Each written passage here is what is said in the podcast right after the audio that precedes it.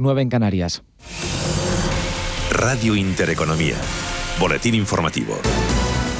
¿Qué tal están? Muy buenos días. Vamos con una noticia de última hora en el terreno empresarial y financiero. Después de la total integración de Bankia, la nueva CaixaBank última, los ajustes de plantilla con el expediente de regulación de empleo. Ya saben que la entidad ha acordado con los sindicatos un plan de bajas voluntarias para 6.452 empleados, aunque fueron más de 8.000 las solicitudes. Bien, pues tras la primera extinción de contratos este mes, fueron 1.200 en total los trabajadores que dejaron de trabajar para la nueva La segunda fecha fijada en el calendario en este proceso es el 1 de enero, cuando 2.700 empleados dejen su trabajo en la entidad financiera. Y hablando de empleo, los empresarios insisten en que el nuevo mecanismo de equidad intergeneracional acordado por el Gobierno con los sindicatos para la reforma del sistema público de pensiones va a suponer una merma para la creación de empleo. El presidente de la patronal de pymes, de pequeñas y medianas empresas, es decir, la patronal CEPIME, Gerardo Cuerva, dice que es un error restar importancia al hecho de que esa subida de cotizaciones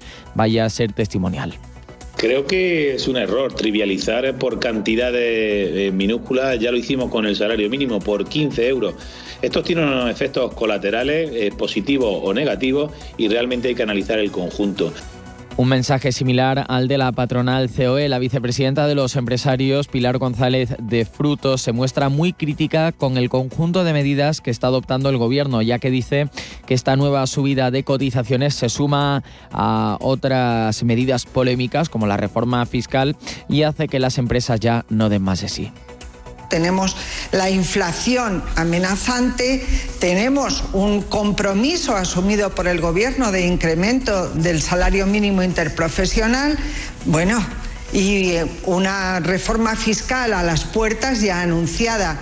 Comprenderán que ya no se puede dar más de sí. A esta hora cabe destacar que en el Palacio de la Moncloa se reúne de manera ordinaria el Consejo de Ministros y lo hace después de que el presidente Pedro Sánchez haya recibido a los líderes de UGT y comisiones obreras, es decir, PP Álvarez y Unai Sordo, para un desayuno de trabajo al que también han acudido las tres vicepresidentas junto a los ministros de Hacienda, Industria y Seguridad Social. De tal manera, el Gobierno ha escenificado la buena sintonía con los sindicatos, con quienes ha acordado ese mecanismo de equidad intergeneracional de las pensiones la oposición, el Partido Popular, y concretamente su portavoz en el Senado, Javier Maroto, ha rebautizado este mecanismo como un impuesto al empleo y de hecho ha criticado a los sindicatos por dar su beneplácito que hacen los representantes de los sindicatos de clase ahí sentados firmando un documento que no les representa. Lo digo porque hoy todos los trabajadores, todas las clases medias y trabajadores y trabajadoras de España tienen que saber que el acuerdo que sus representantes sindicales están firmando es una reducción de su nómina todos los meses.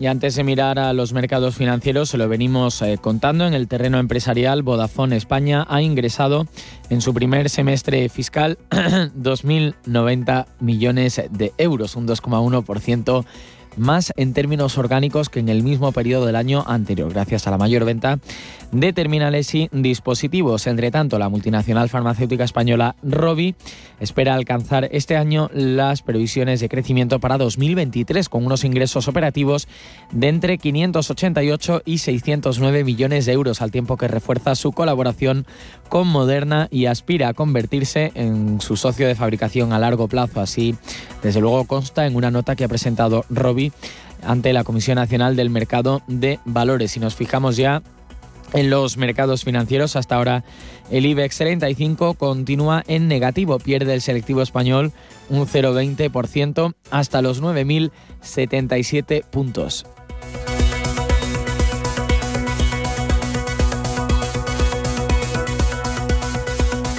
Como les decimos, el IBEX 35 operando hasta ahora en negativo, recorta apenas dos décimas hasta los 9.077,9 puntos. Es el único índice europeo que baja a esta hora ya que el resto de plazas están subiendo moderadamente. En el caso de Londres no hay avance ya que está plano el FTSE londinense en los 7.352,14 puntos.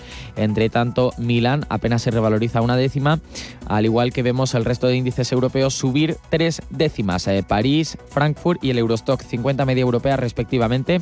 Nos quedamos con este último para decirles que está cotizando en los 9.399,34 puntos. Otras noticias.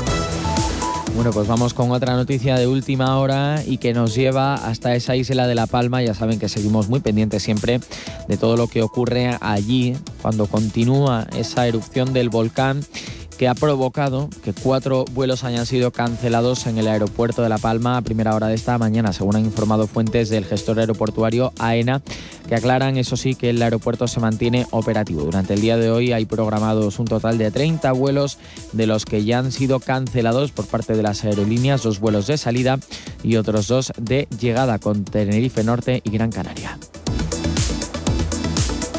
Así es como ponemos punto y final a este boletín informativo y así es como les dejamos ya con la recta final de Capital Intereconomía. Más información en esta sintonía en poco menos de una hora. Radio Intereconomía. Eres lo que escuchas. Anchoas Codesa, calidad, artesanía y dedicación definen nuestra serie limitada, elaborada con la mejor pesca del Cantábrico y hecha 100% en Cantabria. Garantizado. Visita nuestra tienda online en www.codesa.es. Anchoas Codesa, de la mar a la buena mesa. Si el Black Friday es un viernes, ¿por qué me empiezan a bombardear ofertas el lunes?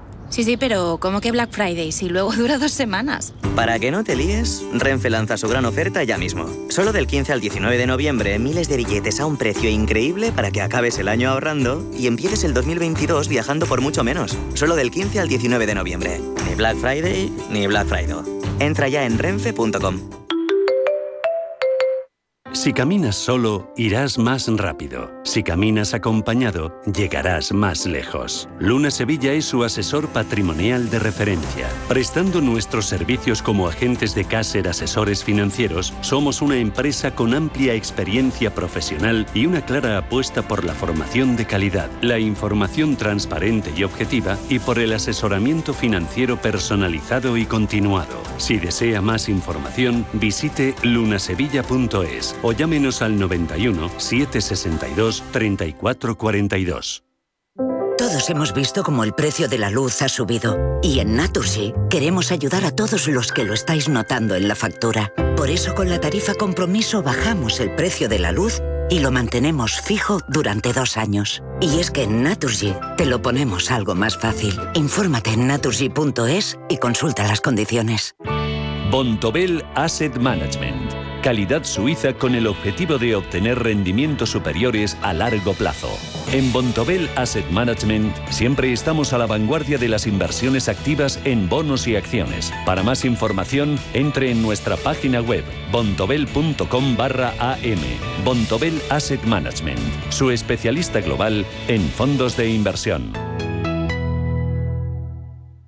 ¿Quieres saber más acerca del hidrógeno? H2 Intereconomía te cuenta las últimas novedades, avances tecnológicos y entrevistas de interés sobre este medio energético. Los martes, de 11 y media a 12 de la mañana, H2 Intereconomía, presentado por Rubén Gil, nuestro nuevo espacio semanal sobre hidrógeno.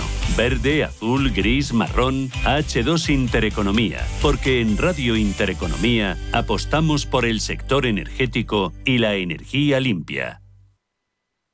Los pies son una de las partes importantes del cuerpo. Tienen que ver con el aparato locomotor y el bienestar general. Los domingos, a las 9 y media de la mañana y a las 12 y media de la noche, la salud empieza por los pies en Radio Intereconomía, con el especialista en cirugía del pie, Dr. Jiménez. El movimiento se demuestra andando.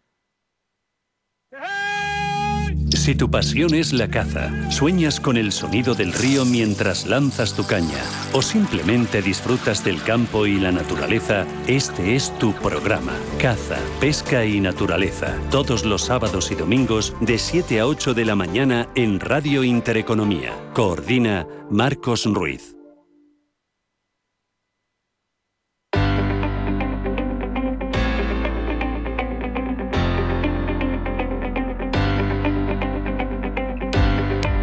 ¿Cuántos mensajes, notas de voz, fotos o GIFs ha enviado hoy por WhatsApp? ¿Con cuántas personas se comunica día a día gracias a esta aplicación? Lo que es evidente es que muchos no podemos imaginar nuestra vida sin ella. Por eso hoy conocemos la historia de Brian Acton, cofundador de WhatsApp.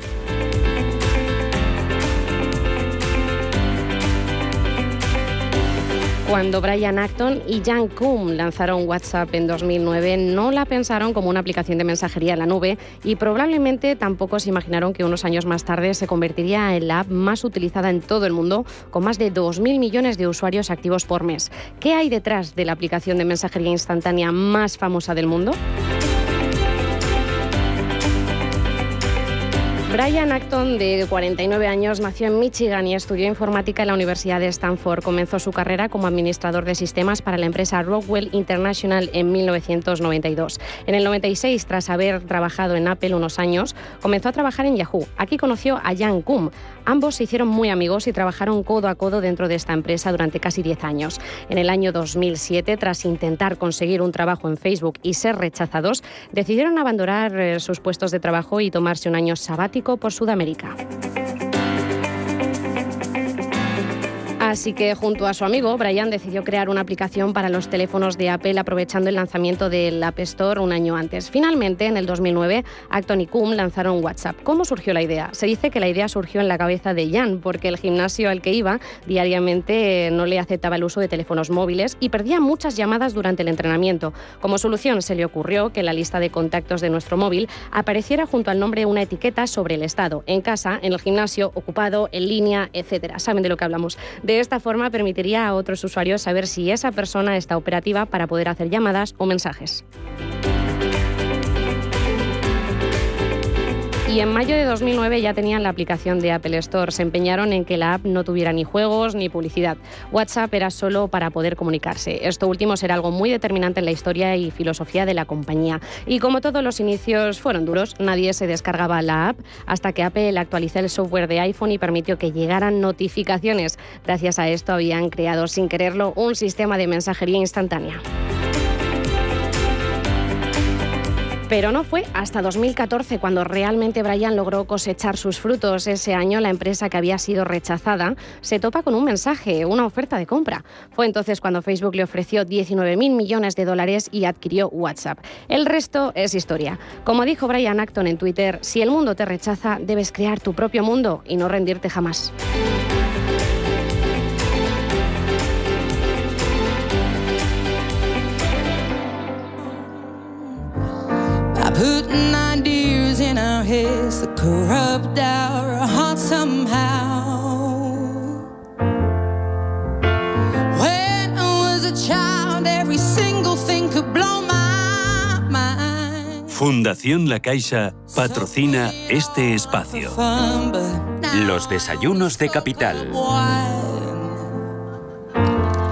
Desayunos Capital, segundo café de la mañana, Elena Fraile, ¿a quién me traes en esta martes, en esta mañana de martes fría? Bueno, pues hablamos hoy de cambios eh, y de evolución en los negocios. Esta mañana hablamos eh, con una consultora llamada Baufes, es una consultora internacional dedicada a evolucionar precisamente los negocios de grandes empresas. Y son noticia porque han anunciado la adquisición de Vanadis, una consultora referente en el diseño y desarrollo de aplicaciones móviles con la que pretenden potenciar su apuesta por España. Hablamos en los próximos minutos con Ángel Pérez Puletti, CEO de Baufes. Ángel, bienvenido, buenos días.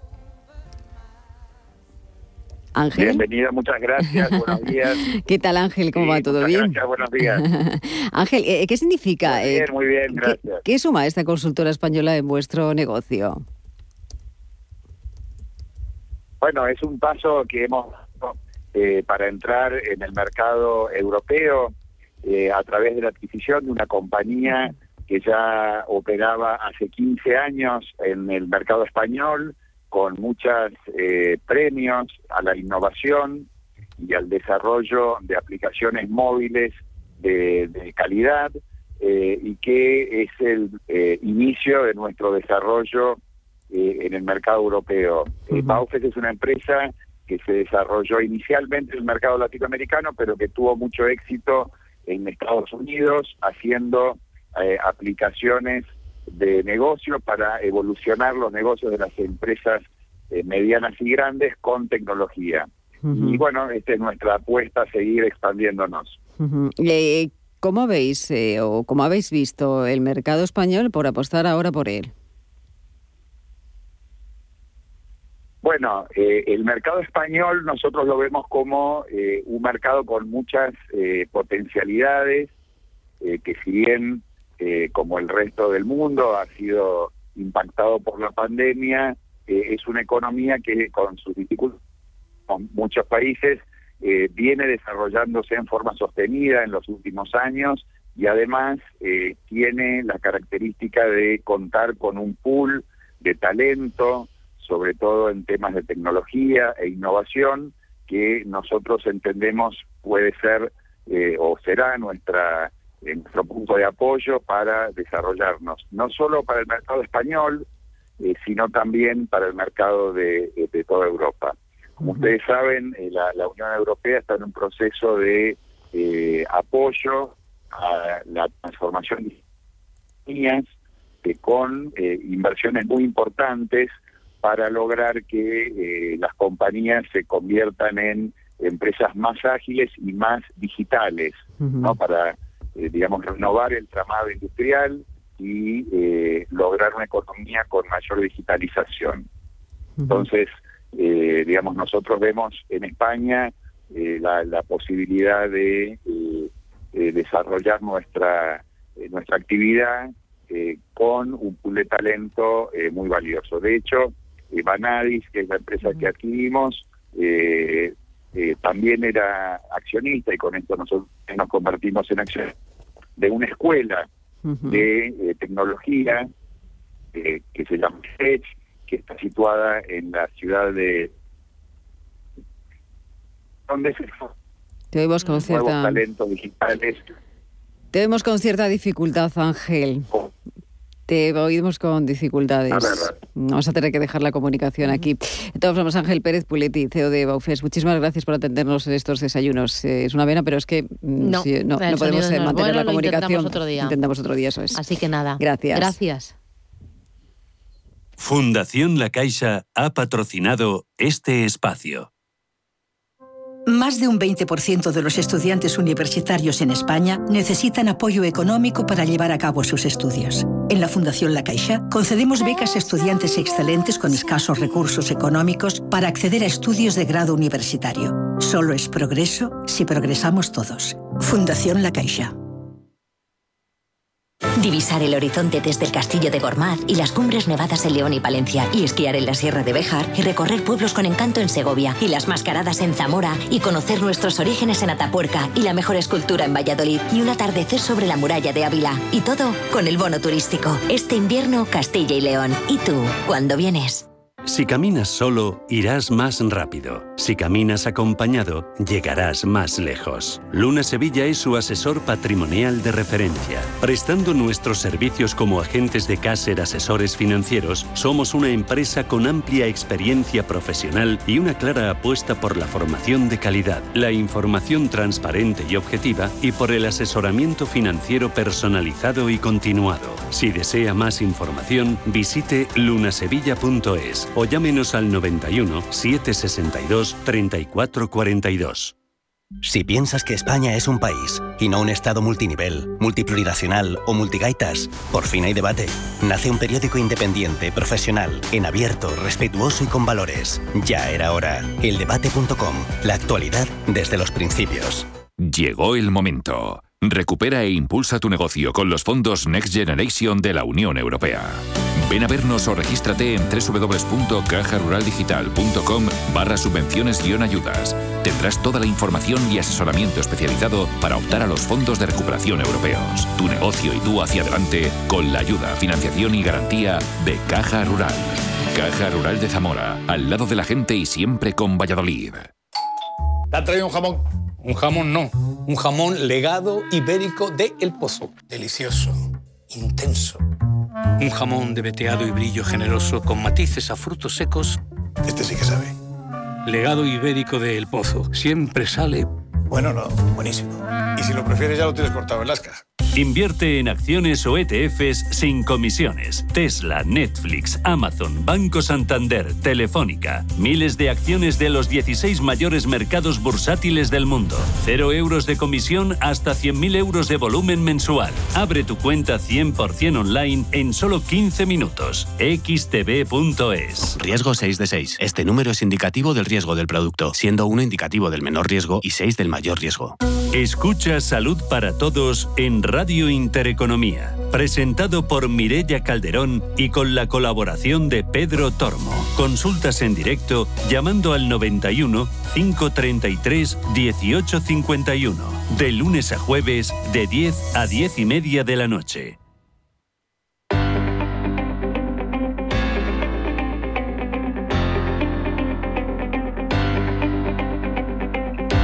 Hoy conocemos la historia de Duralex. ¿Qué fue de esta compañía francesa de vidrio, de vajillas y de enseres de cocina?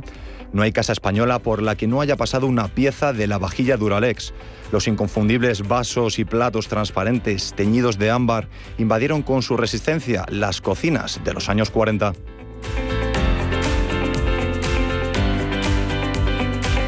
Como muchos de los grandes inventos, Duralex surgió sin querer.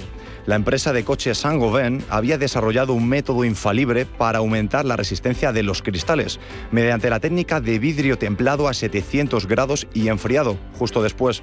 Fue entonces en 1945 cuando la compañía decidió cambiar de rumbo y adentrarse en el mercado de las vajillas, para situarse rápidamente a la cabeza.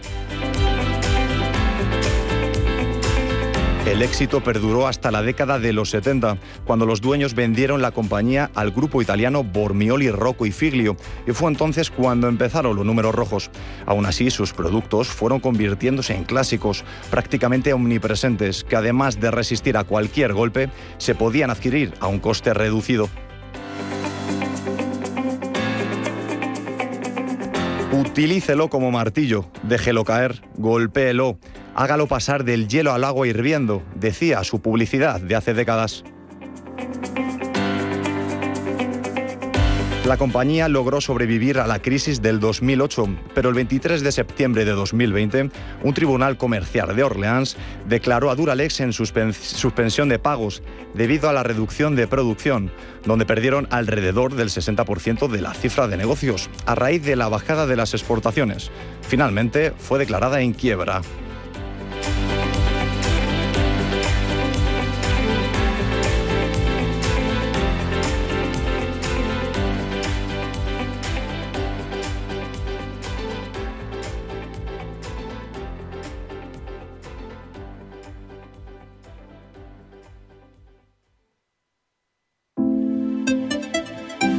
H2 Intereconomía, tu espacio semanal sobre el hidrógeno. Porque en Radio Intereconomía apostamos por el sector energético y la energía limpia.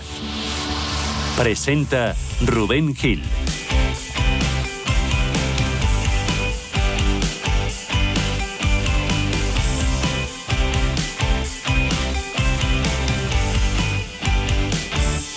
11 y 23 minutos de la mañana hablamos de hidrógeno. Muy buenos días, una semana más. Bienvenidos, ya lo saben. H2 Intereconomía es el primero y el único programa de la radio española que está dedicado a esta fuente de energía, exclusivamente al mundo del hidrógeno. Noveno capítulo de la temporada en el que nos vamos a ir hoy hasta Burgos para conocer las características de un compresor español de hidrógeno de alta presión desarrollado por la empresa Hyperbaric. Vamos a hablar con su consejero delegado, con don Andrés Hernando, que nos va a contar las aplicaciones que tiene esto para el ámbito del hidrógeno. Y en nuestra sección El hidrógeno en el mundo, vamos a hablar hoy del corredor del hidrógeno verde en Chile y Bélgica y también de la alianza para potenciar este tipo de energía que han sellado varios países latinoamericanos. Todo esto con motivo de la COP26, que como saben se acaba de celebrar y acaba de concluir en Glasgow. Lo primero que hacemos, como cada martes, ponernos al día, hoy con con siete titulares que nos deja esta semana el mundo del hidrógeno.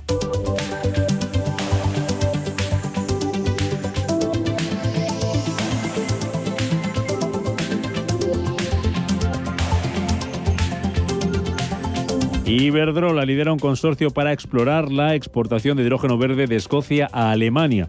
El proyecto tiene como objetivo crear un caso comercial para una instalación inicial de producción de hidrógeno verde en Escocia que se va a desarrollar, construir y se va a poner en funcionamiento en el año 2024. Siemens Gamesa produce hidrógeno directamente a partir del viento sin conexión a red. El proyecto está situado en Brande, en Alemania, ya ha producido hidrógeno verde que va a ser distribuido por Everfuel, que cuenta con una flota de vehículos para distribuir ese gas y con una flota de taxis que lo usarán como combustible. Talgo estrenará en marzo el primer tren de hidrógeno de España. El fabricante ferroviario ya ha aprobado el sistema de tracción que colocará en uno de sus trenes en su fábrica de Madrid en las primeras semanas de 2022. Seur quiere crear la primera flota de reparto propulsada por hidrógeno en Europa. Para ello, la compañía de reparto se ha unido al proyecto Inspira Madrid. Es una iniciativa que contempla el desarrollo de una infraestructura de fabricación de hidrógeno y puntos de recarga abiertos al público para proveer tanto flotas de vehículos de reparto como taxis, autobuses y otros automóviles con este combustible en el ámbito de la Comunidad de Madrid.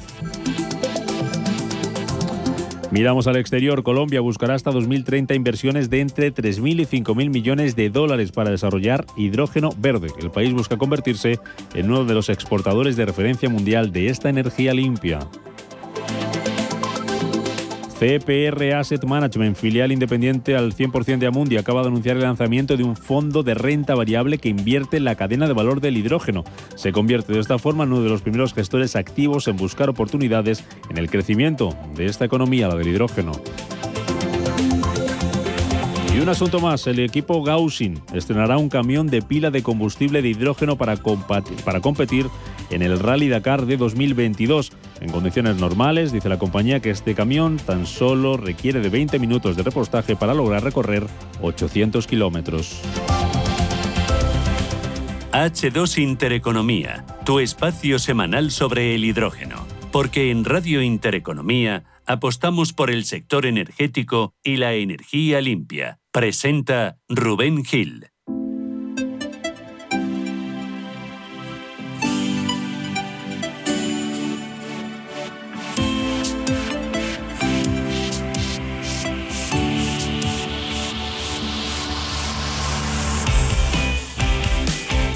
H2 Intereconomía, un programa que hacemos aquí en Capital Intereconomía, en Radio Intereconomía, cada semana, cada martes a esta hora de la mañana, de la mano de H2B2, empresa tecnológica especializada en la producción de hidrógeno verde a partir de fuentes de energía renovable gracias a la electrólisis del agua. África Castro, responsable de desarrollo de negocio de H2B2 desde Sevilla. Muy buenos días, África. Buenos días, Rubén. ¿Cómo estás? Pues muy bien, muy energética esta semana. Muy energética, qué bien, pero limpia, energía limpia.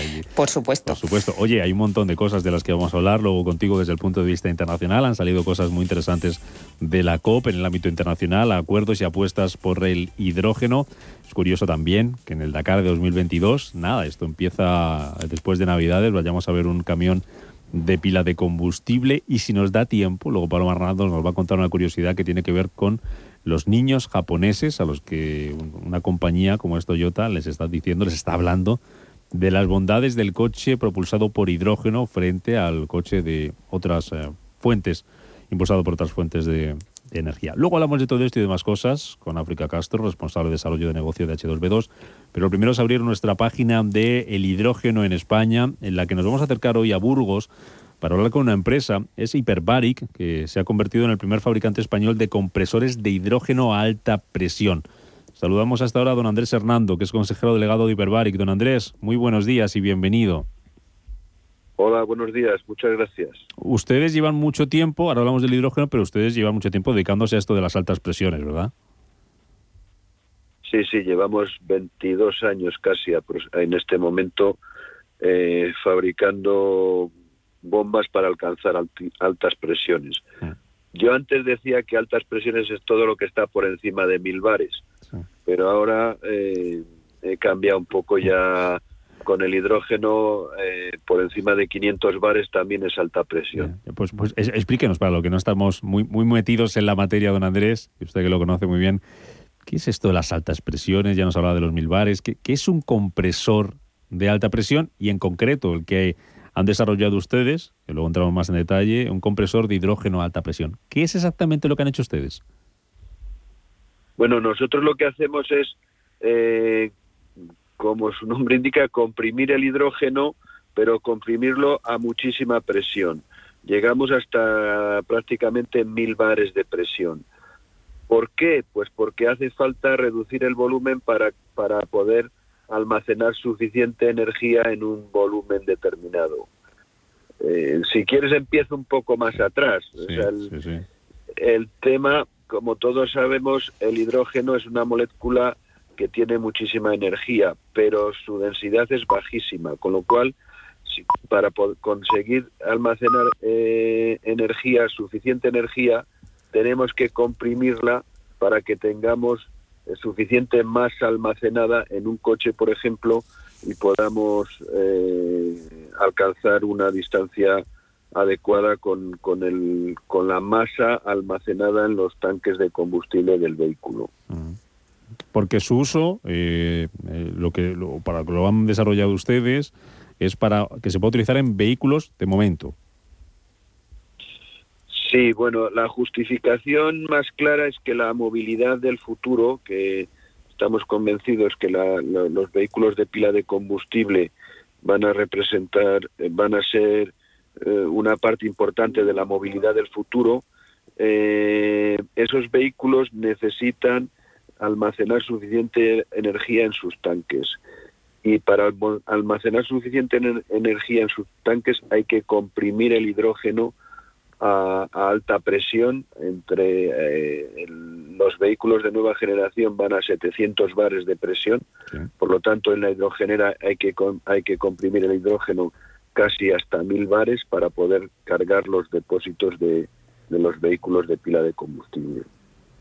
El principal hito de, de este compresor que, que han desarrollado ustedes, este compresor de hidrógeno a alta presión, eh, cu- ¿cuál, ¿cuál sería? ¿Cuáles son sus características, su funcionamiento y, como, como digo, la- el principal hito que han logrado ustedes de- desde Hyperbaric, don Andrés? El principal hito es que hemos sido capaces de, hacer una compresión muy isoterma.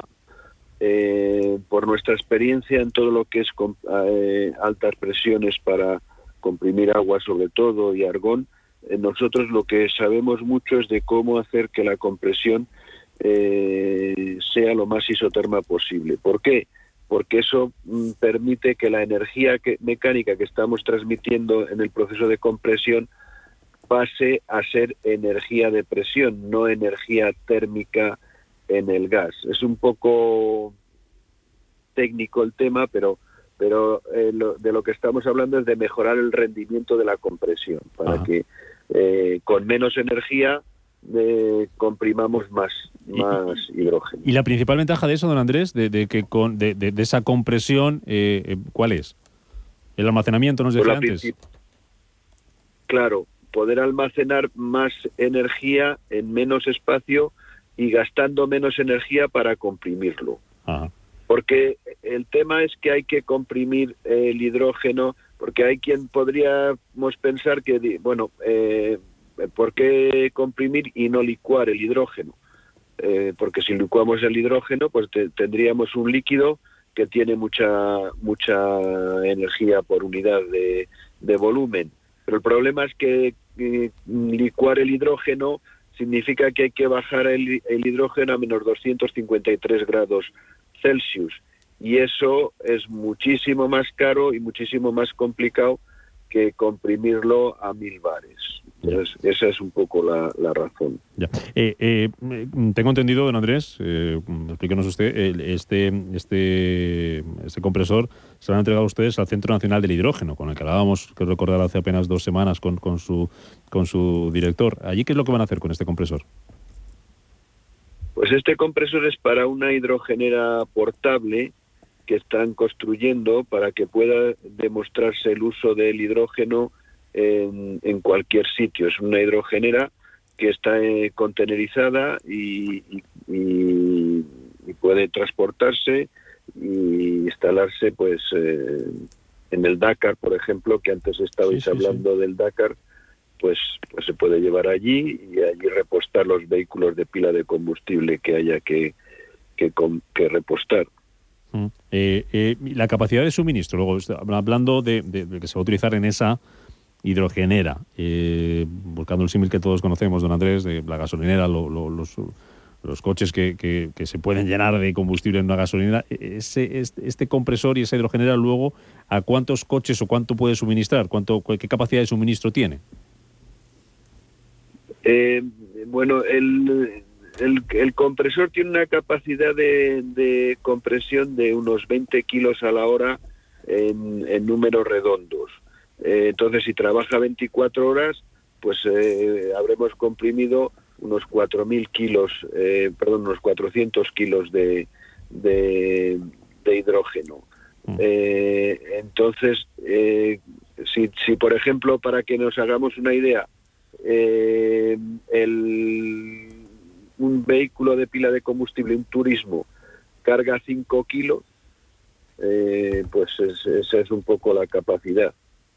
Eh, seríamos capaces de, de repostar bastantes bastantes vehículos, eh, unos eh, cuatro vehículos a la hora. Cuatro vehículos a la hora. Bueno, bien. Eso es. Pero eh, si, eh, teniendo en cuenta que en horas punta, si el, el compresor va a trabajar las 20 horas, po- pongamos que trabaja 20 horas, eh, el compresor va, va a tener capacidad para repostar hasta unos eh, eh, 50 vehículos al día, una cosa así. Ah, vale. Eh, África, eh, África Castro, que seguro que tienes muchas cosas que preguntarle al consejero delegado de Hyperbaric sobre este compresor de altas presiones, compresor de hidrógeno a, a alta presión, tú que sabes mucho de la tecnología. Bueno, siempre eso de saber mucho, siempre- digamos que sabemos menos de lo que creemos Bueno, más, que yo, dejémoslo ahí y, y seguro que no me equivoco. Don Andrés, eh, al hilo de lo que comentaba precisamente, o sea, efectivamente lo que se busca es mejorar la eficiencia. O sea, con esa compresión que han logrado es mejorar la eficiencia que al final es en una estación de servicio, porque aquí sería el compresor es un equipo que va en la estación de servicio de hidrógeno, lo que reducimos es consumo eléctrico, que al final... Eh, eh, también temas de mantenimiento, entiendo que también se está mejorando, que es un poco los caballos de batalla de la parte de compresión. ¿Es correcto? Sí, sí, sí. Eh, Nosotros estamos en el mundo de, la alimentación. Nuestra, nuestra experiencia de más de 20 años es para comprimir eh, agua a muy alta presión para el mundo de la alimentación y tenemos máquinas en, en- en más de 45 países en todo el mundo eh, y esas máquinas tienen que producir todos los días porque si no eh, os podéis imaginar que, los clientes no no solo no producen sino que se les mm, eh, el, producto se estropea los alimentos se estropean si no pasan por nuestras máquinas.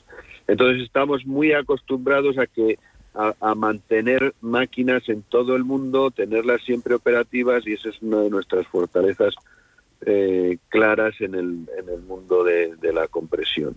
Mm, mm, África. Y li- sí, en- precisamente, o sea, que creo que la tecnología que utilizáis es tecnología de pistón, que es una tecnología muy Sí. atractiva, pero normalmente peca de ser sistemas muy pequeños.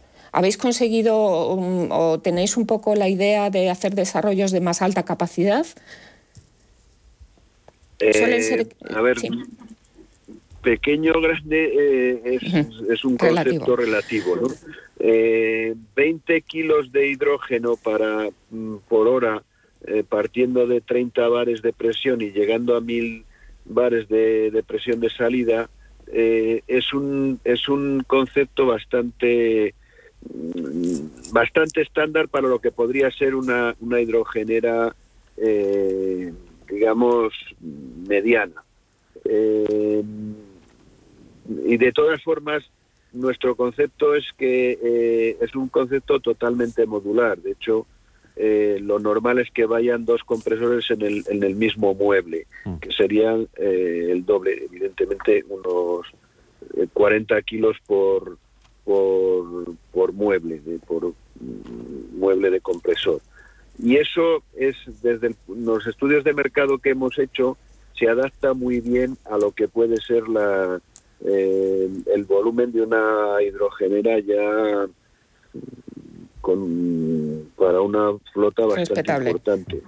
Ahora vuelvo con el tema de las, de las hidrogeneras, Andrés, y que me permita, permita África, luego le dejo preguntarle algo también, pero me, me resulta curioso eh, la respuesta que le da usted a África, a ustedes que están en, en, en Burgos y como nos decía, eh, se dedican a la alta presión, pero eh, en, en casi su totalidad a la presión, como les decía, a comprimir el agua para el, ámbito de la alimentación. ¿Cómo le llega esta oportunidad de trabajar eh, alrededor del hidrógeno, de trabajar con el hidrógeno, don Andrés? Eh, bueno, nosotros no nos llega, nosotros buscamos las oportunidades. ¿Cómo ha sido? Lo que hemos, nosotros, bueno, pues vamos, somos eh, somos gente inquieta, ¿no? Somos, nos gusta. Eh, nosotros nuestro core eh, es la presión, la alta presión. Entonces siempre estamos buscando oportunidades alrededor de, la, de la tecnología que conocemos. Y cuando se empezó a hablar de, de, la nueva ola del hidrógeno, pues rápidamente nos pusimos a, a ver hasta qué punto podríamos ser competitivos y ya, bueno, lo teníamos claro desde el principio de que, que, el, que, que nosotros podíamos eh, jugar un papel en el, en el proceso del hidrógeno. ¿Cuánto tiempo les ha llevado desarrollar este compresor?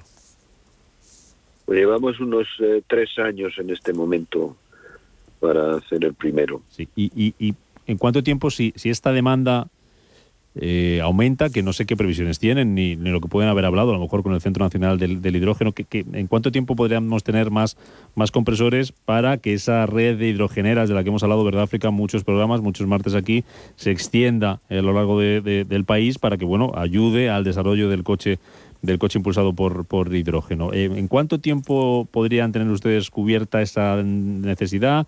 ¿Qué demanda esperan? ¿Qué, qué, qué les han dicho? ¿Cuándo podemos ver más hidrogeneras con este tipo de tecnología eh, en, las carreteras? Nosotros industrialmente ya eh, tenemos capacidad para fabricar eh, compresores, pues fácilmente podemos entregar un compresor al mes en este momento y, y, fácilmente podríamos ampliar la capacidad de producción. Ya tenemos todo el proceso industrial eh, asentado todo el procedimiento, todos los procedimientos, todo, todo el proceso. O sea que desde el punto de vista de la capacidad de producción no tenemos no tenemos problema. Otra cosa es la demanda, cuánto vaya a ser la demanda. Eso, eh, bueno, pues mm, va a depender mucho de qué pase con los eh, las inversiones que se van a hacer eh, en los próximos meses y sobre todo eh, cómo se van a porque en el mundo del hidrógeno por lo menos bueno en España y en toda Europa eh, los fondos Next Generation eh, van a tener un papel clave. Entonces mm, va a depender mucho de cómo esos fondos lleguen a las empresas lleguen a los proyectos. No tengo todavía una bola de cristal para poder decir mucho más. Mm, ahora le, ahora le dejo la última África, perdóname, es que tengo mucha curiosidad por, todo lo que nos está contando don Andrés. Este compresor de hidrógeno, nos está diciendo ahora mismo que eh, que se ha entregado al Centro Nacional de Hidrógeno va a ser para una hidrogenera en, en Puerto Llano, en, Ciudad Real. Eh, ¿Se puede aplicar eh, a más sectores? ¿Puede tener más usos? Sí, en la cadena de valor del hidrógeno perdón, la máxima presión es la que la, eh, presión para comprimir a, los vehículos de pila de combustible de que, van hasta hasta 700 bares de presión. Pero se puede utilizar, evidentemente, eh, la generación. Una vez que generas el hidrógeno, hay que comprimirlo para transportarlo, para llevarlo eh, de un sitio a otro por, por en botellas o, o en camión. Y ese es un proceso que también pues se hace a unos 300, 400 bares, esa, esa es otra parte del proceso, y también hay que comprimirlo para, eh, si se va a hacer blending, para enviarlo por, por el tubo de, de, gas natural. Esa es una presión menor, hasta ciento y pico bares, pero, pero estamos hablando de todas esas eh, aplicaciones de la compresión del hidrógeno. Eh, África. La última, entiendo. La última. Podría ser muchas más, ¿eh? pero, Sí, sí. en la colaboración con el Centro Nacional del Hidrógeno, aparte, entiendo que no solamente es un cliente vuestro, en este caso, es decir, integrar uno vuestro compresor en, la estación de servicio que están integrando en Puerto Llano. Entiendo que hay una colaboración eh, con, este centro público. Sí, nosotros, perdona que te interrumpa, África. Nosotros decimos que no tenemos clientes, que tenemos socios, porque cuando entregas una máquina de estas características, eh, a partir de ahí hay una, hay una relación entre, entre el usuario y el fabricante. Y, evidentemente eh, la hay. Este caso, al ser un centro público, nosotros hemos tenido que ganar un concurso, no, no ha sido una cooperación eh, en este como tal, sino que ha habido un concurso en el cual eh, nos han, se, han, se plantearon unas bases y nosotros competimos pues con otros fabricantes de todo el mundo y ganamos el concurso. Eh, pero independientemente del concurso, evidentemente el Centro Nacional del Hidrógeno es una referencia en todo lo que es investigación del hidrógeno y nosotros cooperamos con ellos en aprender entre todos del hidrógeno, por supuesto. Pues enhorabuena por lo que están haciendo. Y digo están haciendo porque esto va a seguir continuando en esa, esa ola del hidrógeno, como hablábamos y venimos contando aquí cada martes, a la que se han, se han unido ustedes desde Hyperbaric, esta empresa de Burgos que ha desarrollado el, primer compresor de hidrógeno a alta presión. Nos lo cuenta su consejero delegado, al que creo que, eh, no sé si me equivoco, Patino, pero ¿les iban a dar un premio a ustedes hoy? ¿Don Andrés? No, todavía no. Todavía no, no, no, por esto, no por esto, no por esto, ¿no? Entonces, eh, igual, me han informado hoy, pero bueno, si no se lo han dado, se lo, se lo darán. Don Andrés Hernando, que ha sido un placer hablar con usted hasta, hasta cuando quiera y que cuando vayamos a Burgos ah, nos pasamos a ver la, esa tecnología que, que realizan ustedes y que, como digo, es Made in Spain, que se hace en España. Gracias, don Andrés, por estar con nosotros en este H2 Intereconomía. Que vaya muy bien. Muchas gracias. un saludo a todos.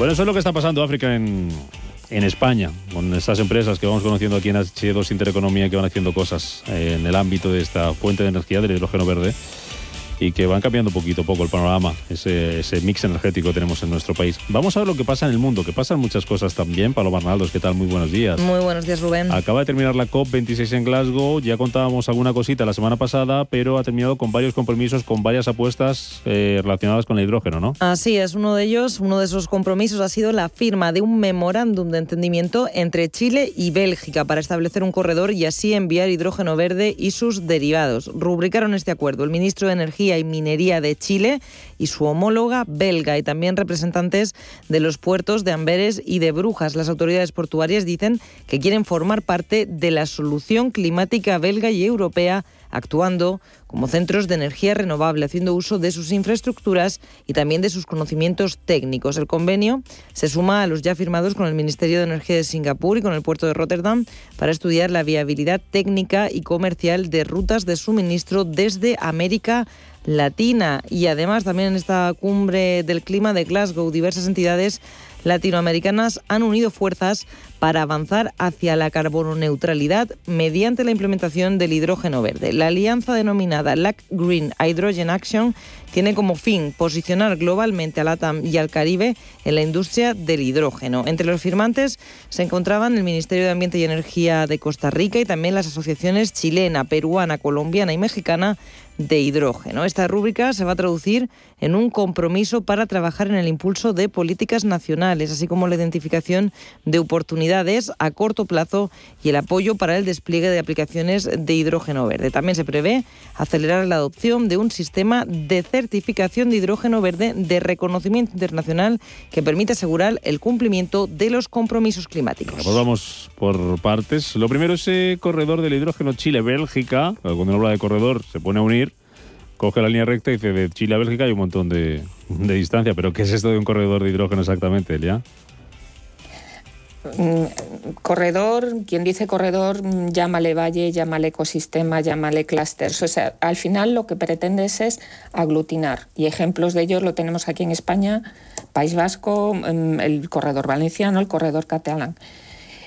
o sea, al final corredor o ecosistema es eso, aunar teniendo en cuenta la transversalidad que tiene el hidrógeno en cuanto a su aplicación. en esos sectores donde puede ayudar en esa descarbonización, precisamente ponerlos todos mm. en valor y buscar sinergias. ¿Y por qué estos dos países buscan esta sinergia, Chile y, Bélgica? Ya no, mm, incluso te puntualizaría una cosa más, ya no solo países, sino tema de puertos. El- El Ah. puerto, los puertos son relevantes porque al final son hubs. Es un hub donde mm, hay entrada y salida de mercancías, donde hay normalmente transporte intermodal. Entonces, todo eso te es un bonito ecosistema donde puedes eh, mm, poner soluciones industriales, soluciones de transporte, temas de, normalmente es la entrada por donde entra la energía, el gas natural, los combustibles. Entonces, sirve de ese hub. ¿Por qué esos dos países? Lo hemos venido hablando estas últimas semanas. Europa es va a ser deficitaria de hidrógeno verde. O sea, ahora mismo el consumo que tiene hidrógeno industrial, hacer ese cambio a hidrógeno verde, eh, hay déficit, con lo cual debe importar. Y hay una serie de geografías que por sus valores intrínsecos son exportadores natos, te lo llamaría así.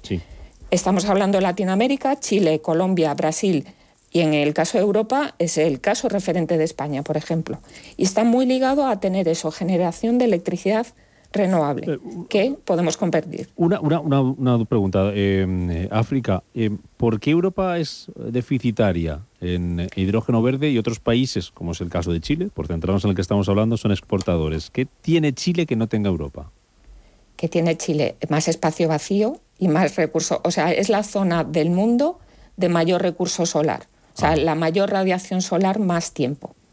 Vale. Y, y- y Europa es un continente muy poblado, o sea, donde somos muy intensivos en industria y en concreto toda la parte de esa zona de Países Bajos, Bélgica, Valle del Rin, es el clúster industrial gordísimo europeo. porque- Entonces, eh, Porque puede sorprender, porque aquí en España le hemos hablado alguna vez, como nos podemos posicionar como eh, referencia a nivel mundial del hidrógeno, agua tenemos por todos lados y puertos tenemos muchos. Correcto, precisamente. O sea, y lo que tenemos eh, al final es recurso solar, recurso solar y recurso viento, que es el caso, pues lo que decíamos de Chile, de Australia, Ah. de geografías de ese tipo.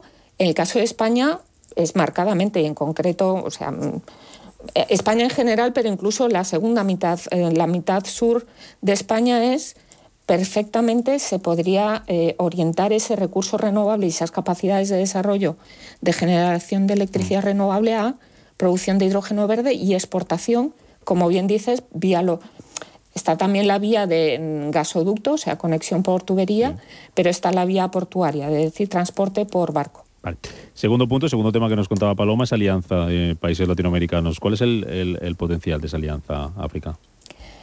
Mm, digamos Latinoamérica y en concreto pues hemos visto países y los hemos nombrado Chile, Brasil, Colombia con gran recurso renovable y una oportunidad de desarrollo económico que me- mm, presenta este mercado emergente del hidrógeno. Y lo que lo que se han visto también es decir, ojo, nos ponemos en el mapa o estamos fuera, porque los tres ejes, digamos, de desarrollo de estas tecnologías son Europa, Asia y Norteamérica. Entonces Latinoamérica dice, la oportunidad es tenemos intereses comunes, unámonos y tratemos de coger velocidad. O sea, está el término acelerar. Mirando al ámbito internacional y por, por terminar, África, hay un evento eh, próximo eh, sobre hidrógeno verde entre España y Japón, eh, Workshop CDTI NEDO se llama, ¿no? Si no lo he dicho mal, pero tú ahora me, me corriges. ¿Qué, qué es exactamente y qué se espera conseguir de él? Vale, tanto mañana como mm, sí, mañana y pasado eh, este taller, que es el número de mm, número 10, está organizado por nuestras las dos agencias, digamos, de desarrollo industrial, el CDTI en el caso de España, del Ministerio de Tecnología Transición Ecológica, y NEDO es su equivalente en Japón. Ajá. Desarrollo Vale, Industrial. vale, vale. Esta décima edición lo que pretende precisamente es compartir experiencias desde el ámbito de desarrollo de tecnología, desarrollo de industria en ambos países y hay alternativamente una ponencia de una participación de cada. Y como ejemplo, pues en la parte de producción de hidrógeno, que es mañana miércoles, eh, CDT nos ha invitado a H2B2 para hablar precisamente de desarrollo de tecnología de electrólisis y el jueves, que es aplicación, eh, uso en movilidad, ha invitado a Hyperbaric a hablar precisamente de sus desarrollos para estaciones de servicio. Se os acumula el trabajo porque tenemos esta semana también, eh, y hoy, desde hoy me parece, eh, genera ¿no? la Feria eh, Internacional de Energía y Medio Ambiente celebrándose en IFEMA y ahí también tenéis algo que contar. Correcto, o sea, Genera es hoy, mañana y pasado y efectivamente invito a todo el mundo a acudir a, IFEMA, a, ver esa feria, a ver esas jornadas. Como bien dices, el IDAE en concreto, y, ahí lo hemos nombrado antes, los, eh, el Next Generation, el plan de recuperación. IDAE durante mm, dos mañanas, mañana y pasado, va a analizar toda la parte de plan de recuperación aplicado a esa transición energética. en concreto, reconozco que mm, muchísimas gracias por la invitación a IDAE de exponer la parte de hidrógeno desde el punto de vista de la cadena de valor el jueves por la mañana. Pues que vaya muy bien esa feria genera, eh, que salgan muchos acuerdos importantes para el el entorno y el ámbito del hidrógeno en esa um, feria, en ese, en ese encuentro sobre hidrógeno verde entre España y Japón. ¿De qué estamos hablando de Japón, Paloma? En, en 20 segundos. ¿Qué pasa con Japón, los niños y el coche de hidrógeno? Pues que en las escuelas japonesas ha llegado un folleto en los que Toyota ha explicado su visión sobre ecología y futuro. En una de las páginas de estos folletos hemos visto cómo las soluciones amigables con el medio ambiente que nos ofrece Toyota son el Mirai, que lleva pila de combustible de hidrógeno, también un Prius, que es un híbrido, y un Prius enchufable y además de enseñarnos las bondades de los coches impulsados por hidrógeno, pues también nos explican cómo se equipan los trabajadores que están presentes en las distintas etapas de la fabricación de un coche. ¿Qué te, parece, África? Hay que llegar, o sea, la formación, eh, formación, educación al final es llevar estas tecnologías para que las conozcamos todos y es una mm, experiencia buenísima. Bueno, pues hoy ahí está Toyota, evangelizando a los niños eh, más allá de que lo haga sobre hidrógeno, sobre coche eléctrico, pero concienciándoles de la importancia de apostar por este tipo de, energías. África Castro, H2B2. Hablamos el martes que viene. Cuídate mucho y lo dicho, que sea un éxito los eventos de esta semana. Gracias. Muchas gracias. Hasta luego.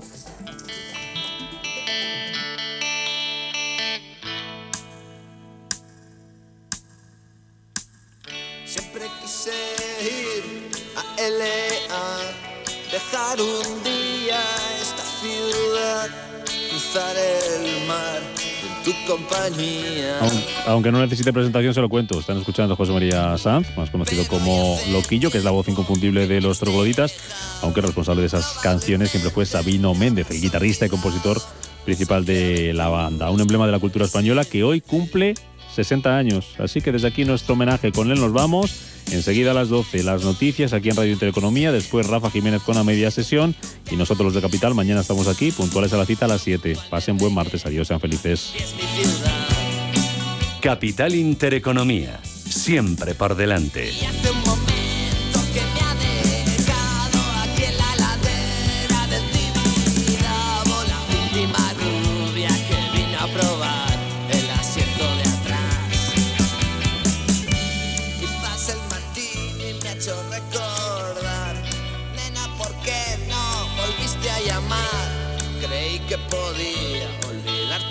Más y aún a ratos ya ves.